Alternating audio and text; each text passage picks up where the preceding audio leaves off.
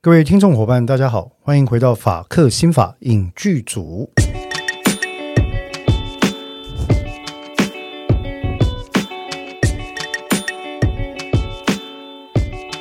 Hello，各位听众伙伴，大家好，最近好吗？那欢迎各位再次回到，哎，最近好吗？好像 好像突然惊觉，好像是一个主持人，奇怪不是了哈。我是各位熟悉的志豪律师。那其实我刚刚才跟邓作家聊，就是说哈，呃，我觉得做 Podcast 这件事情啊，嗯。Um, Being able to enjoy ourselves is really important、嗯、because you know this is for no profit，、嗯、就是它本身是没有任何的收入的，嗯、所以很多时候，呃，我我觉得讲这个。 Podcast 的就是说，完全是讲自己开心的啦，哈、嗯，讲用较白的，讲讲爽的啦，讲带你爽的，讲带你欢喜的啦，这些我要做重要哈。嗯，人生在世，短短啊，那讲了这要做一个 Podcast，但是个不欢喜，安尼其实是免做啦。嗯，好，啊，咱迄个邓，哎，怎么突然间台语台哈？咱迄个邓作家，咱今日要讲第几集？要讲第几个这个作品？哦，这部作品我们居然到现在才开始讲。不是我来讲，嗯，这阵哦太神。坦白讲了哈，我必须要先讲一下。嗯，嘿，网络上来一公什么神剧神剧哈，嗯，我基本上一听我就先皱眉。嗯，啊，有时候会打个八折，为什么？因为你期望越高，失望也就可能越大。哈，所以有很多，哎，听起来让你拜托唔喝欧康，挖坑，挖坑，哎，唔喝欧康华条哈。但是是这样了，就是说，因为看剧这个事情，每个人有每个人的喜好，对，所以呢，嗯。邓作家，你一定也发现，我们过往在录音，或者甚至像我跟蔡宇哲录音，我跟玉姐来录音，我跟邓医师录音哦，嗯、我们在任何的作品里面几乎都不会去说哪一个东西不好，嗯，除非有具体明确的事实，那很可能那个制度它是有一个事实可以指出它的瑕疵，但是你讲艺术创作的不这个问题嘛，嗯，艺术创作就是说一千种一千种人有一千种看法。哦，所以搞不好真的有人觉得是神剧，哎，那很好啊，对他来讲是他的神剧啊。嗯、但对我来说，我的宝贝对，是哎啊，这我选择下来，所以我绝对不会去说人家讲的这个剧，呃呃不神，嗯啊，或者很烂，嗯，或者是什么观众瞎了眼，我从来不可能这样讲。对了，可是有时候真的有些剧太容易被封神了。嗯，我我觉得是这样子了哈。嗯呃，依照统计学的原理，人生中大部分大数法则，绝对大波大多数的事情哈，都是有一个基本的一个常态分布了。嗯，所以偏好一般所谓的中庸性质口味的这些人数，它也在一个常态分布嘛。嗯，所以有些人会偏好那种很难的剧，哎，maybe 占一个标准差哦，在在一个中型分布或常态分布的前端。有些人偏好非常非常呃。Repetitive 啊，乡土情感爆发的剧啊，可能在最后一个标准差的尾巴那边、嗯、啊，这不后拜，这得是 preference 呀、嗯。可是我在猜，大概绝大多数的 maybe 百分之六十八到七十左右，它会集中在中间，就是说，哦，一个戏剧只要有这些 elements 这些元素，啊，你给我看起来刚刚公金和对，我觉得其实很多剧我都觉得好看，我会冠上好看。但是好看跟神还是有段距离。对，对。那所以呢，这个其实可是因为呃，嗯、我觉得活在这个时代哈，嗯、有时候大家很热切于表达自我。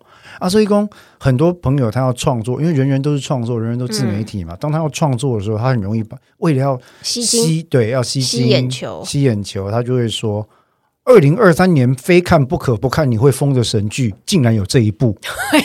你很适合下标哎、欸，不是这这恭喜在这种混练出来，为什么哈？我大概呢听过这关标题，我得想要做做不欢喜，然后就很不舒服，就觉得 你该有的说回去哦。哎，我这不方便讲了哈。但无论如何，我们今天要讲的这一部哈，嗯、我个人觉得是，如果神剧的定义就是说，嗯。啊，你会觉得它在各方面的这个编哈导嗯整个制作运镜对啊，然后配乐呃 background research 嗯。配乐。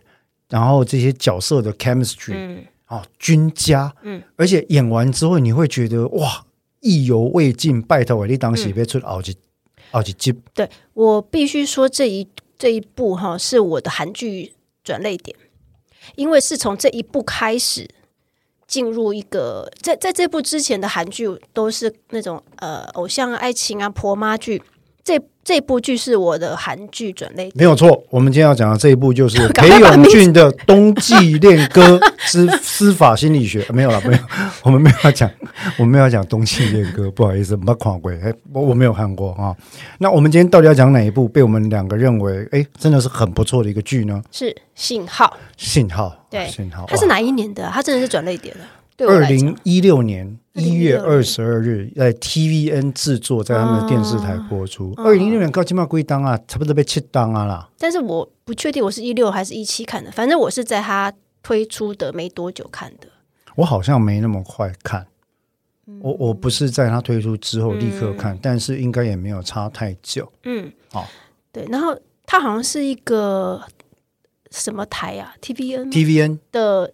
哪周几周年的一个 TVN 的这个正台十周年大作，它真的是大制作啊，真的大制作。基本上里面有很多的场景都让我想到电影，是啊，甚至有一些场景，我觉得跟奉俊昊杀人回忆啊，或者是说后来的那个杀。另外一部片叫《杀人者的回忆》，不是杀人回忆。嗯，然后有一些韩剧、韩国电影的制作方式，我觉得都很像。对，我当初听到他的剧情简介的时候，我想说，这不就是那个黑洞频率吗？拿对讲机穿越时空，不能讲穿越时空，这样怎么讲？呃，并行跨时空沟通啊。对，那。哦你讲并行外旋的什么凤凰电波与时光逆行的事情，蛮哈。就是说，他透过两个对讲机联系了不同时代，在进行跨时空的沟通，对，里面还累积了情谊。嗯，哦，那其实我觉得这个东东他讲的没错了。嗯，真的哈，刚开始听会担心，对不对？会担心，而且你你觉得，哎，那诀窍公婆不打紧啊？而且只要一提到跟呃改变过去跟时间有关的，很容易有剧情破绽。其实所有的时空穿越剧，百分之一千都有严重的剧情破绽。只是看呃大还是小。但是我认为，因为它很容易写歪嘛，或者让写到让人家觉得，譬如说各位啊，东万了。所以说，这种故这种梗大家都可以用，但是怎么样用的合理？你都要空姐东万，大部分人是不知道你在讲什么，吗因为因为并不是每个人都有像我们这样子，有时候会看动漫哈。哦、呃，邓作家刚刚提到这个东万，其实就是东京万字复仇者啊，是哦，那这个他每次玩时空梗嘛，对但是。但是，但是好，不，我们今天不不就不讨论那个，就是讲说他他用了几个我们觉得熟悉的元素，比如说对讲机，呃，跟呃时时间错，时间穿越穿越了啊，然后蝴蝶效应，对对不对？前面改变后面，后面改变前面，这些点你在看简故事简介的时候，你会很担心，觉得说天啊，这个太容易出错了。但是我就是因为在抱持这样担忧的心情下去看，才发现天哪，他处理的真好。对，呃，坦白讲哈。我认为应该说，信号里面关于时空的铺陈跟前后，其实坦白讲，这部剧就是用了两个电影的基本梗，嗯、一个是黑洞频率，对，我非常喜欢里面那两个演员，Dennis Quaid 跟那个那个那个小帅哥，现在已经没有演戏了。我叫人家小帅哥是有点过分了，人家现在已经大叔了。呃，呃我知道你要讲谁，但是我也想不起来他的名字。啊、靠，要出老症，就是后来演那个。算了，Person of Interest 里面啊，这吉姆卡维佐啦，哦，拜托哦，Jim Caviezel 哈啊，另外一部剧是那个蝴蝶效应嘛，早期的那个 Ashton Kutcher 啊，早期第一部是艾希顿库奇演的啊，其实很好看，到二三四就烂掉了。我对他另外一部法律片有兴趣，讲军法的那个艾希顿库奇呢？不是我说那个啦，那个吉姆卡维佐，他后来也有演。后来犯了战争罪，他老婆是律师，帮他辩护的。哦，High Crime 啊，啊，要不然就要不然就另外一出好。那总而言之，那个可以了哈。那无论如何，他就是用这两个梗：黑洞频率跟蝴蝶效应。嗯，黑洞频率讲你如何跨时空，然后改变过去，改变过去，亲子的联系，然后跨时空的情谊等等，有没有可能？嗯，那蝴蝶效应讲也是跨时空，但是他讲一个更糟糕的概念是，通常你 mess around。嗯，with time and space，结果都不会太好。对，哦，越搞会越烂。对，那其实这个梗在回溯更早，在一九八零年代已经有什么呢？Back to the Future，当年 Steven Spielberg 在讲到《回到未来》三部曲的时候，嗯，其实就在第二集就说，其实不是你想那么简单。对，所以说在信号里面，他们也是要利用现在的呃，对于过往的。历史已经已经发生过历史的经验，去改变过去的事件。对对，好，那其实从这个地方来看，坦白讲，我那时候一边看我还一边笔记啊，因为我心里在谢谢联工，这个破绽也太多了吧？嗯，因为它里面很多次是透过联系去改变案件的状况嘛，哈、嗯，造成案件可以侦破，或者是说比较有整个组织有不同的变化。但是我就在想说，哎。你要时空变化，应该相关的部分都会变。为什么有些会变，有些不会变？嗯、甚至有些情况底下，嗯、你们三个人根本就不应该在一起，或不应该认识了才对。嗯、为什么你们这个就不用受到影响？嗯、但那个都是后话。为什么？因为后来我服气了。嗯，我服气的意思就是说，哈，这个剧走下去到最后，我就把笔记丢到一边，我就不想记了，是因为我想好好看这个剧了。嗯，所以那些破绽对我来说不重要了。对，I don't care anymore。嗯对它其实，因为关于时空穿越剧就是这样，你只要把大的点抓稳，那些小瑕疵，一般观你只要剧好看，观众都会忽略。对啦，那个真的大的大的梗，大的梗要抓抓住。那讲到现在，还是要请你帮我们介绍一下《信号》这部剧的一个故事大纲跟戏剧的背景。是我们刚刚就已经讲到，它是其实呃是一种时空穿越，改变过去案件的。那呃起因是。一组他们有点像是边边缘被边缘化的一个什么冷案调查组嘛？对，cold case 啊。对，不过他们里面的是翻成什么？我现在有点忘记了。未未解案件，对，未解案件调查组，对，未解案件组。对，然后里面的队长就是那个金惠秀，嗯，然后呃，有一个犯罪剖绘师、侧写师。呃，犯罪剖绘师，严格来讲，他们的班长并不是金惠秀，那一组的。它上面还有一个人，哦，组成那一组的有有更更令人不爽的一个人在上面哈，哎，那那个人是，对，那个人是以前金惠秀在出入刑警时候的班长，是后来是跟他有点关联，哦，其实关联后来很大哈。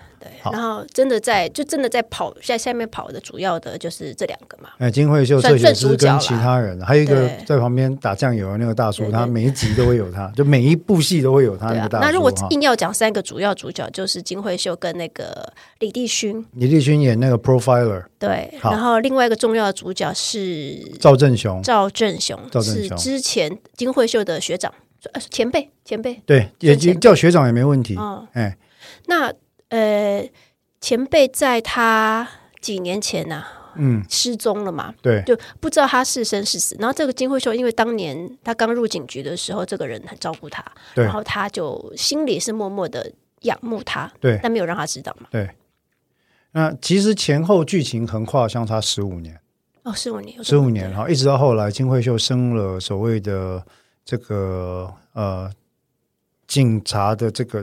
组的组长或班长啦，嗯、那升上来之后，他被他被赋予就是这个未解决事件，等于是被冷冻哈，嗯、要他去处理这件事情。嗯，那整个案件当然开始来自一个很有名的，不不能说很有名哦，就是一个小女孩然后被诱拐的事件。嗯。啊，然后唯一有的讯，唯一有的资讯呢，只看到一个红衣女子在伞下把他带走。嗯嗯，然后他怎么样串呢？其实我觉得这个剧它有一个非常特别的特色，在讲这个所谓广域机动队长期未解事件班这件事情里面哈。嗯、第一个，他的角色塑造才很棒，嗯，然后第二个呢，赵正雄演的角色其实跟他们隔了十五年，嗯、对不对？那他们怎么沟通呢？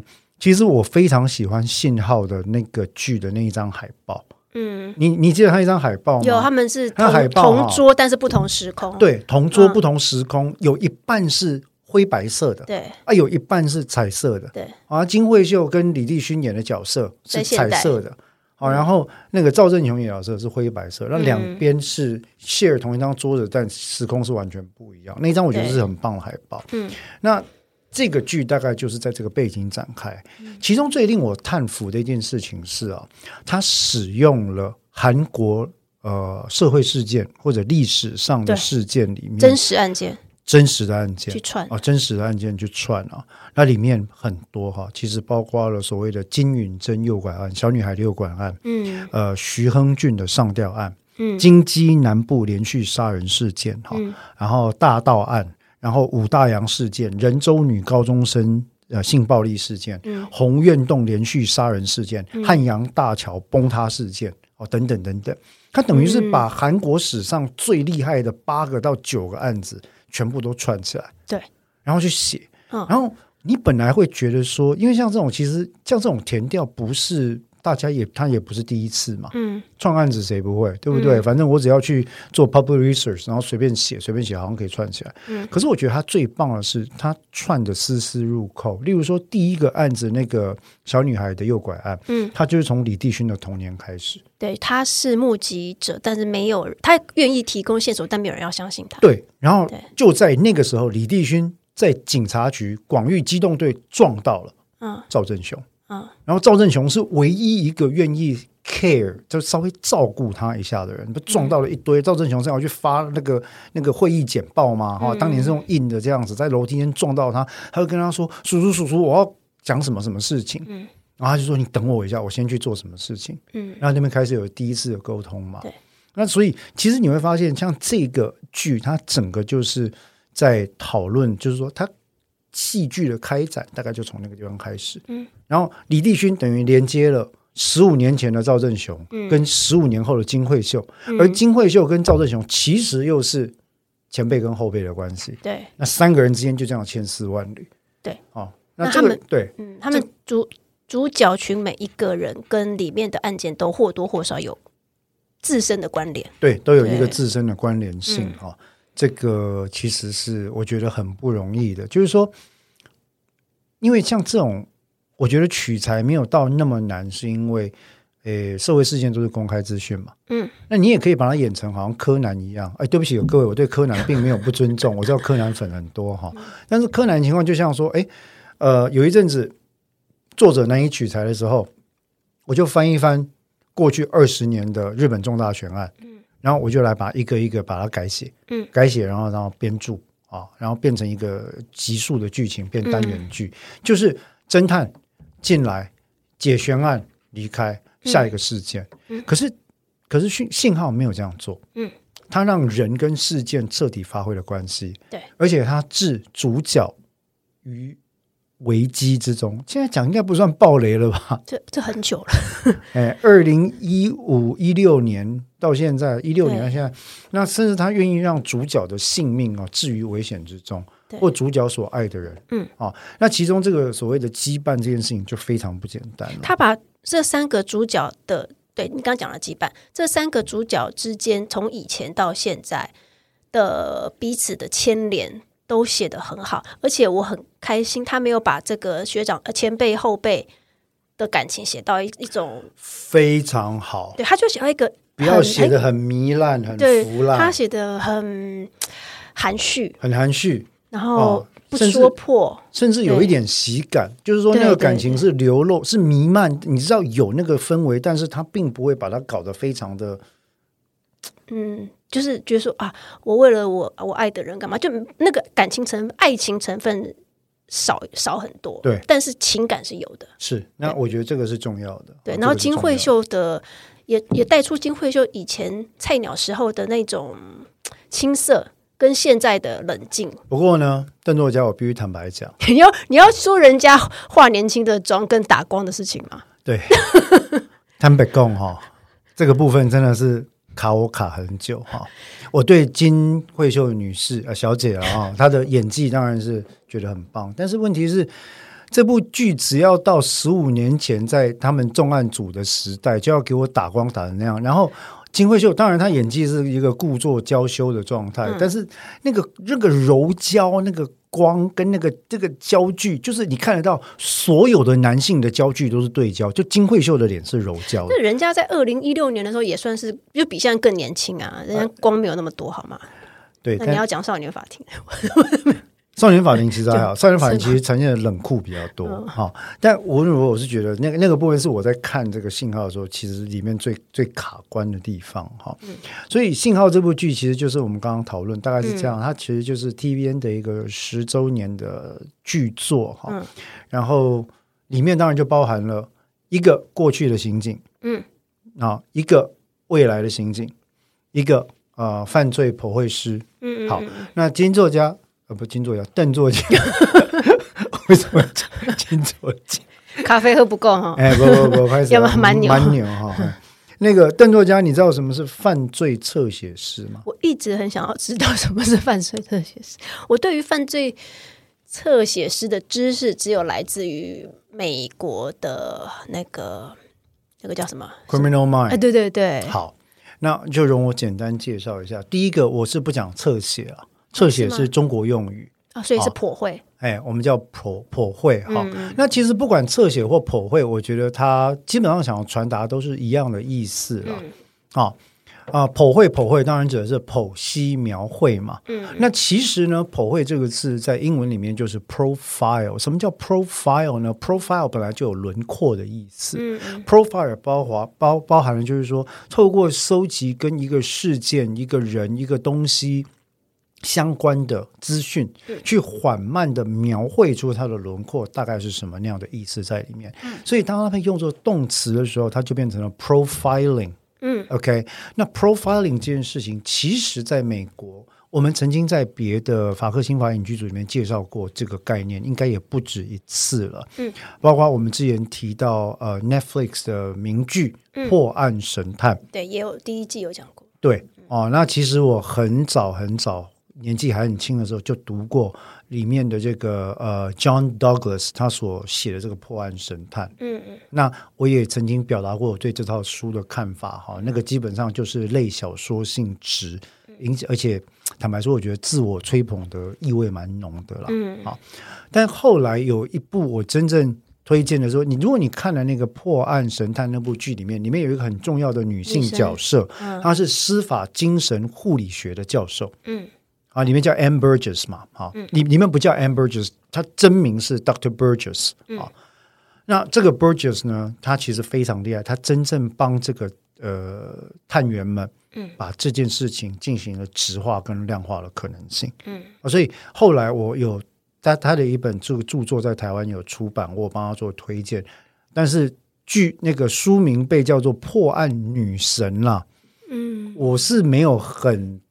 特别的热爱这个书名，但是因为内容真的很好，嗯，啊，所以我觉得我很乐意帮他推。里面就是跟我学习司法心理学、嗯、研究司法心理学的内容是非常一致的，嗯，哦、啊，是是很 valid 的东西。啊、嗯，那所以刚刚提到普惠普惠这件事情哦，在美国大概从早期他们在 FBI 呃建立了所谓的行为分析小组，嗯，好、啊。以来呢，他们慢慢慢慢就把这件事情去做一个系统性的规划，嗯，一直到后来，我记得是在一九八零年代，韩国那去，其实欧洲也接纳了这个概念啊，韩、嗯、特别是韩国，韩国他们在看到了 FBI 这样做之后，他们也就试着要去建立一个所谓的类似行为科学分析组。他们是在就比现在台湾还没有嘛，所以他们比我们早了。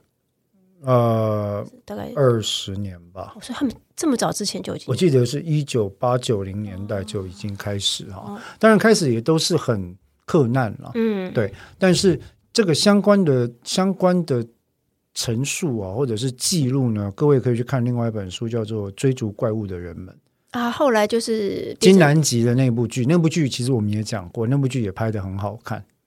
那个金南哲还是金南吉啊？嗯、哦，对，我不知道。哎，他就是呃，恶之心呐、啊。我们没有讲过恶之心，我们有讲过恶之心吧？那个一直放在我们的片单上面。说我们没有讲过恶之心吗？是，恶之心也是很好看的，解读恶之心的人们啊。是啊，是金南吉的作品啊。对，我们我们一直放在片单上，而且上次有跟听众们讲说。是，我们会讲，我们很想讲，但是还没讲。天哪！所以讲一下，我还没讲，那我可能在脑中已经讲过一百遍了吗？好好好，讲啊，都讲都讲。下一次我们来仔细介绍一下韩国的行为科学分析组啊。嗯。但我们回到了 profiling 这件事情，其实就是他就是做这些事情的。嗯。因为在美国，其实已经很早就开始了。嗯，它早期呢叫行为科学分析小组。当然，它最有名、最有名的整个概念的滥觞，我说影视文创概念的滥觞，来自于呃 Thomas Harris 写的小说被改编成了作品。犯罪心理？No，而是什么呢？Doctor Hannibal。哦，对，Silence of the Lambs 是是是是，沉默的羔羊，沉默的羔羊。啊。他把重点放在呃，Hannibal Lecter，嗯，跟那个 Clarence Starling 之间的关系，嗯、然后写的其实是非常的。那这个当当这这部电影当然当时透过了这个非常优秀的 Anthony Hopkins 演出来之后，嗯、获得了非常大的回响。嗯，哦，里面呢，所以开始大家就开始拼命的进去，以这个作为影视创作的灵感啊，这个新的缪斯啊，就是什么事情我只要找到一个所谓的这个普惠师，嗯，就可以解决这个问题了。嗯，那在那个 Thomas Harris 的作品里面呢，其实他也用了这个普惠师的概念。其实里面在电影里面不清楚，但是在后来很好看的《双面人魔》这部剧里面，嗯，他就讲了 Will William Graham 嗯跟 Hannibal Lecter 之间的爱恨情仇。嗯，那这个 Will Graham 就是 Clarice Starling 的导师。哦。嘿，只是在在《沉默的羔羊》里面，我们他有出现哦，嗯，只是那个角色很配角，很配角，嗯嗯，主角放在 Starling 身上，嗯，啊，可是那个 Will Graham 那个角色放回到我很喜欢的麦叔，对。Matt Mickelson 演的 Like 呃 Hannibal 里面，嗯，他的角色就很好看，他是 Hugh Dancy 演的，嗯，对，啊，两个就很棒的另外一部剧，但是双面人魔实在是太血腥了啦，我怎么我我怎么想没共不了，我要想啊，算了。这个很难推给一般的大众，嗯，但是我就没有办法。但里面的血腥画面，我必须要讲哈，我不是一个喜欢看残虐类型的人啊，嗯，但里面的血腥画面几乎做出了美感，嗯，我不是开玩笑的，我其实很不喜欢看残虐类型的电影，嗯，但双面人魔是我看过，我觉得它的美术，嗯，然后整个互动，我觉得到达高峰的人。嗯，特别要推荐给喜欢看 BL 剧哦，因为他们他们两个之间有一种奇非常的特别的一种，我觉得几乎是接近准爱情关系。嗯，是那部剧我在看的时候，我觉得说这这个很像 BL 剧哎，所以我认为 Killing Eve，嗯，追杀夏娃其实有点被这部剧 inspire，追杀夏娃的那个结构。好，你有没有发现我想要讲什么，但是有点克制？没关系，我没关系，我理解。因为《追杀夏娃》我，我他也是被很多人封为神剧，但第一季我看完了。嗯，嘿，我我想我们就讲到这边。好，好，嘿，就暂时。但是，但是我喜欢那个那个制作人之前的两部剧。OK，我讲到这边为止。好，好，那回到这个所谓的 profiling 这件事情上，嗯，所以你就会知道，所谓的犯罪的 profiling 或者 profiler 这件事情，就是在透过。呃，现场击证、被害者学、嗯，鉴识科学、嗯，司法心理学，嗯，还有各式各样的人格理论跟行为解读技巧，把这些东西通通去呃取得的证据去综合起来，进行所谓的描绘，嗯，对，或者推论的一种一种学科嘛，哈，嗯，所以其实在这里面呢。呃，别人看不知道，但是我看就很清楚啊。包括在那个解读恶之心的人们里面，就引到了我非常喜欢的一个呃犯罪剖绘理论的学者的书，因为那本书我也有、嗯、Brent Turvey 的书，因为我自己也学犯罪剖绘理论。嗯，在司法心理学里面，它是一个小段落这样子。嗯、那所以整个信号里面的那个呃犯罪剖绘师，嗯，也就是李帝勋演那个角色、嗯，其实就是在做这个工作。对。他负责从现场的基证，然后这个同一或者类似连续案件里面所出现的固定特征，嗯，手法的演化，嗯，来推论犯罪案件、犯罪手法跟犯罪心境这三者在同一犯罪者身上，随着时空的变迁产生了什么变化。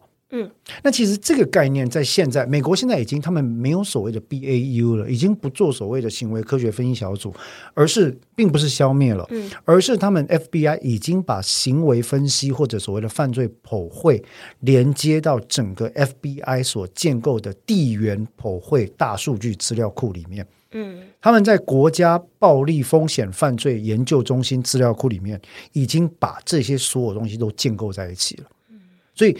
他们的研究其实就更往所谓的科学迈进了一步了。那我为什么会这样讲？说往科学迈进了一步，而不说它就是一个科学呢？因为犯罪可会犯罪剖绘不能算是科学。嗯，我刚刚有讲了嘛。嗯，它是根据证据做出的推论嘛，所以它是一个意见、嗯，猜测、推断。它的重点是帮助实际办案的人尽可能的排除不必要的嫌疑犯，嗯，好，然后稍微往正确的方向去靠近。可是犯罪剖绘理论它是有它的限制的哈。第一个，它不能在法庭上作为证据。嗯嗯，这个是美国的一个美国的呃普遍的见解，就是对于判决这件事情，他们美国大概就是认为说这个剖绘是不能当成证据的，因为 it's not a fact。嗯，它是一个嗯，你要说 assumption、speculation 或者是 inference 都可以，但 it's not a fact。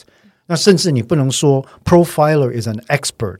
在他们联邦证据法底下，犯罪剖绘的剖绘师可不可以被称为具有特别知识技能的专家证人？这件事情就有他的疑虑。他的疑虑不在他的资格做几年，他的疑虑可能在他会不当的影响陪审团。嗯哼。那我们台湾的国民法官有没有这样的疑虑呢？嗯，日后会出现的。嗯，好，好，所以我们会讲到犯罪剖绘这件事情，其实是非常有趣的。那我自己。因为我工作的缘故，我也利用这样的方法观察了非常非常多的嗯犯罪者。嗯，其实我觉得有些地方是真的，对于理解他们可以有贡献的。嗯，那不过话又说回来，其实大部分的情况底下，犯罪剖绘最常能够派上用场的地方，并不是一般的犯罪，并不是一般的犯罪，不是一般的犯罪是。大部分会集中在所谓的性犯罪、嗯，纵火犯罪、连续型的暴力犯罪，对，比较有模式，是吗？对，因为在犯罪剖绘里面有一个重点，就是说、oh.，we constantly look for signatures。嗯，所谓的 signature 特征这件事情哦，呃，它是指因为加害者本身的一个主观，包括他在原生家庭或者自己的生命里面受到的创伤，嗯，或者侵害。所造成一种错误、错误的认知形态，而这样的认知形态会反映在他实施犯罪行为里面的一种，不管是力道啦、技术啦、程序啦、方法，它会有一种特殊的特征。嗯，那这些特征呢，持续。他在每一个犯罪里面，如果他没被抓到的话，嗯，他会不断的、不断的重复，重复嗯、一直出现。那因为他就很像是一个，例如说邓作家，你如果写了一个作品，你就会签你邓作家的名字；嗯、一个画师如果画了一幅画，他就会在你某地方隐藏他的名字。嗯、这个就是 signature 在 profiling 里面的概念。嗯，可是相对于此，随着时空的迁移，他的犯罪手法是会精进的。嗯，只要他没有被抓到的话，嗯，例如说美国非常有名的 Ted Bundy。啊，或者是 Hillside Strangler，或者是 Zodiac Killer，嗯，啊，大大卫芬奇的呃的 Zodiac，呃，黄道黄道索命黄道索命黄道带，啊，反正台湾的名字真的很难记，这样索命黄道带，好，里面就在讲这件事情，就是说那个东西是会演化的，那我们叫什么呢？叫 MO Modus Operandi。这是拉丁文，嗯，modus operandi 的意思就是说运作的方法，嗯，运作的手法，施作的手法。那手法它会进化啊，嗯，例如我们过去在研究 Ted Bundy 这个所谓的呃校园大学性侵绑架杀人犯的时候，嗯，它的特色就是因为它长得非常的英俊嘛，他会开一台面包就是箱型车，面包车，嗯，然后呢假借问路，在校园里面用和蔼可亲的方式把被害人诱骗上车。之后呢。呃，控制他的行动，性侵、凌虐、杀害。嗯，然后他被发现了有五十八件案件，实际上他加害者，他实际上加害的对象可能超过一百人。嗯，那你就会看到他的手法越来越进化，越来越快。然后地缘上他会避开特别呃特定的一些地方，而倾向在某一些地方重复的犯罪。什么时候满了，它会迁徙到下一个点。这些都是我们在犯罪剖绘理论里面会学、必要学、必要知道的。所以以犯罪剖绘来讲，哈，它有它科学的一面。我们在里面会需要进行地缘剖绘，我们叫 geological profiling，就是说去分析。那犯罪学已经证实的一个事实是，区域跟社群的性质确实会跟犯罪的类型、犯罪的数量产生关联性。嗯。有些犯罪就是不会产生在某一区，因为那一区的，比如说社会经济地位啦，嗯、或者是它的整体社群状态等等，嗯，啊、有些地方就是特别容易发生某类型的犯罪，啊，池袋溪口公园啦，或者什么地方啊等等。好，所以这个就是地缘剖绘，再加上我们的 forensic science，啊，那个所谓的呃，我们叫什么见识科学，嗯，啊，再加上司法心理学里面的概念，再加上人格理论的概念，以及犯罪剖绘本体的理论，那这些东西就会变成一个。犯罪剖绘，它整体学习的新近十年呢，我们又把被害者学加了进去。嗯，也就是他的目标，对被加害者如，如何被这个加害者挑呃的受众不能讲叫受众，被害者了就是被害者哈。那所以其实犯罪剖绘一直是一门在演进当中的学科，嗯，但是它有它科学的一部分，也有它非科学的一部分，嗯，所以呃。其实心理学界对这件事情还是相当的谨慎的，嗯嗯，对。那所以剖绘师这件事情，其实目前的角色多半，即便像在美国啦，哈，或者在韩国啦，呃，他就是一个协助的角色，提出建建议。嗯，对。他像那个在信号里面李帝勋的这个角色，他你刚刚讲的那些东西啊，在他们处理第一件的冷案的时候，就把这个角色跟他的工作。点出来了，以及他可能被人家被人家认为的轻蔑的困境。嗯哼，对，那也的确靠他，你靠你刚刚说那些东西完成了第一个案件。他第一个就是那个连续连续就是在呃赵正赵正雄那个年代发生了一个连续杀人案，你说华城事件吗？对对对对，就要用绳子把女生绑住的那个啊，对对的。然后到现在去找这个冷案，是因为现在又又多了一起，好像是类似的啊哈。对，那后来他的这个角色李立军这个角色呢，就找出了他们的一些作案模式，然后发现其实不太有一些不太一样的地方，嗯、对。所以，就像你说的，作案手法同样是用绑的，那可能有，因为如果跟他的模式不一样的话，就会有一个疏漏嘛。这里面其实最大的关键在于说，为什么 signature 这件事情很重要？是因为啊，嗯、在侦查不公开的情况，在侦查不公开的情况底下，呃，有一些重大的犯罪常常会出现所谓的 copycat，嗯，模仿犯。基于吸引注目或者是爱慕犯罪者的心态，某种错误的认知心态啊，他们想要模仿那个人犯罪。可是，一旦有模仿犯出现，你就很难辨别这到底是不是本尊的犯罪，因为现在有些时候新闻会过度的揭露犯罪细节。对不对？嗯嗯、啊，所以那个时候他们也在讲这件事情，就是说你如何区分，他就会讲到我刚刚讲的那个概念，就是 signature 的概念。嗯，signature 它是一个静态的、持续存在犯罪的，跟犯罪者本人可以直接拉出关联性的一个特质。嗯，这个特质反映了犯罪者本人在原生家庭或者原生的生命里面所曾经经历过的重大创伤，或特殊的经历，或者特别的反应。那这个特质的留下。这个记号，嗯，或者是它可能是某一种特殊的作案手法，嗯，它可能是某一个特殊的伤痕，嗯，然后它可能不一定是具有物理上或流程上的必要性，嗯，就你看会觉得很奇怪，说你为什么要这样做？嗯，这样不是多冒一个风险吗？可是对于犯罪者本人来讲，signature 通常具有特别的意义，这个意义会跟他的自我认同的认知状态扯上关联性。对。就是为什么李帝勋在那个第一个案子的时候发现，呃，因为他推他分析了加害者的年纪，嗯哼，他就查到有不对的地方，嗯哼，对，因为跟他的猜测不符合，对，那这个也就是他们破案的关键，对，所以才找出那个公车父子的关系嘛，对，因为跟年跟他猜测的年纪不符合，你这样不是破梗吗？啊，好了，不能啊！二零一六年实在是不能再讲破梗了。对，因为讲到公车，我想说答案就讲出来了。对了，像我讲到公车路线也是，也是符合你刚刚说的关于地缘。Yep, 对，Yep，对，他就找出了呃受害，他从受害者的关联找出了那个有可能是公车路线这件事情。对。对所以其实我那个时候在看信号的时候，除了剧好看之外，我后来二刷嘛，哈，嗯，我看的更仔细的，其实很多都在看他的 profiling 这一块。那我必须讲哈，以一个可能并不理解犯罪剖绘理论的作家来讲，嗯，这个金银姬编剧他写这些东西还真的是，呃，跟我所知道的犯罪剖绘理论，呃，没有太大的背离，嗯，算不简单了，我觉得。对，对我本来还还在想说，哇，这个李立勋这个角色要怎么写，又不能把他写的好像天生突然的神力，他没有啊，对，不是不是用猜的，不是用什么，但是他就。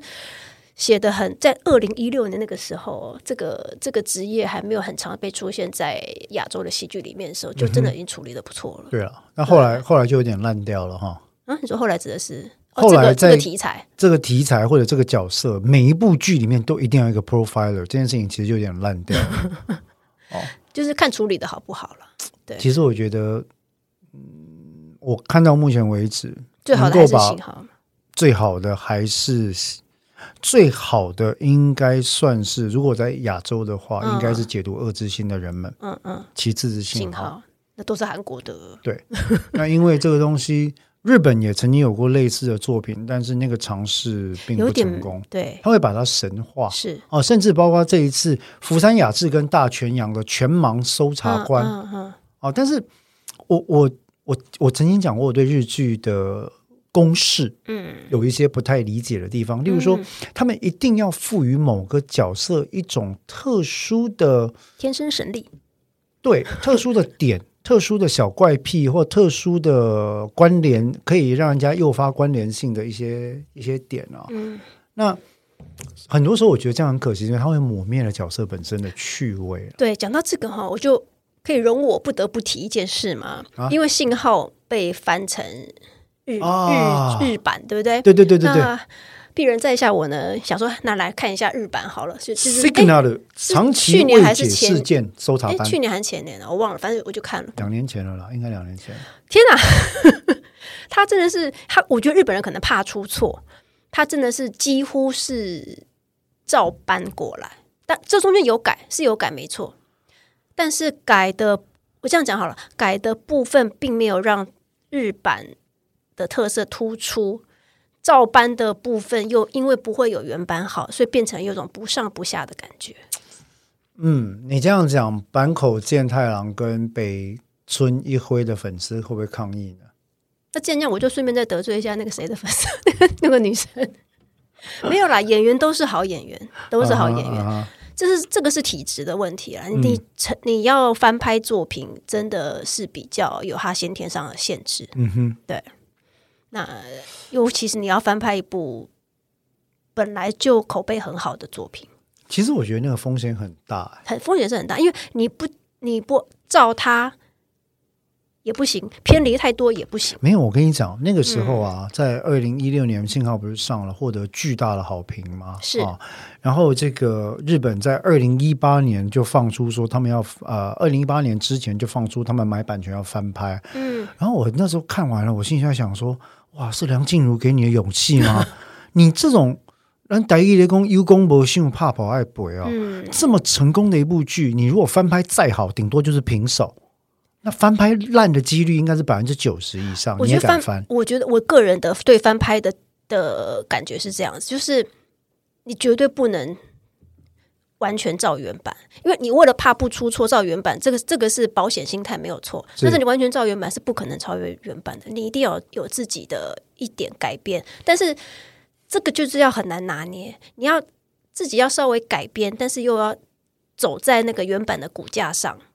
好，是既然大家都开启抱怨模模式了呢，那请容许鄙人在下我也来讲一部我看到另外一部翻拍的惨惨痛案例啊、哦，呃。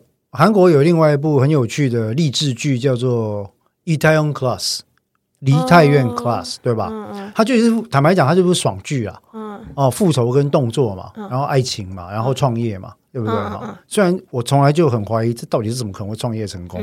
但无论如何，原剧看起来很过瘾嘛。嗯。哦，朴叙俊啊，然后我喜欢的刘在明啊，都都有哈。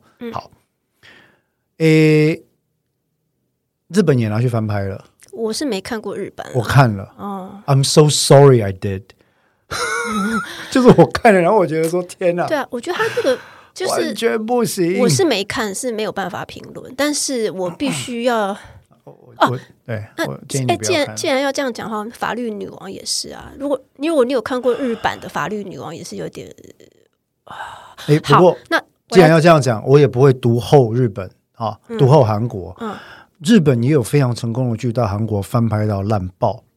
我知道你要讲什么，Legal High，Legal High 对不对？Legal High，天哪，在。日本拍了那么好的剧，那就是典型具有日本特色的剧，因为他那个日本的律政法庭剧，嗯，其实，在芥雅人跟新垣结衣的演绎底下，嗯，然后那个脚本谁写的？三，我今天起初老症状，这非非常非常成功的脚本啊，他编的很好，编了三季这样子哈，那么那么棒的一个剧，到了韩国，嗯。也是王牌大律师嘛？对他这个，因为毕他们毕竟有文化差异啦，所以一样。我我为了尊重原著，我也去看了韩国翻拍版。嗯，然后看了第一集前十五分钟，我就觉得说，是梁静茹给你的，也给你勇气了吗？为什么你会想拍这个？但是但是翻拍有成功的哦。我现在脑筋突然想出一个，说说看，指定幸存者韩版。哦，It's really good。对。不过，因为我这个人是这样，有池珍熙就加二十分。不是，他是真的，他有符合我刚刚说的条件，就是你真的不能百分之百照原版，你要走在原版的骨架上，走出自己文化的路。而且他的指定幸存者，他是写六十日嘛，哈，嗯，他是真的走韩国内部政治斗争路线作为背景，他这个算是翻拍的成功的。对，坦白讲，我这个我要说，呃，韩国的。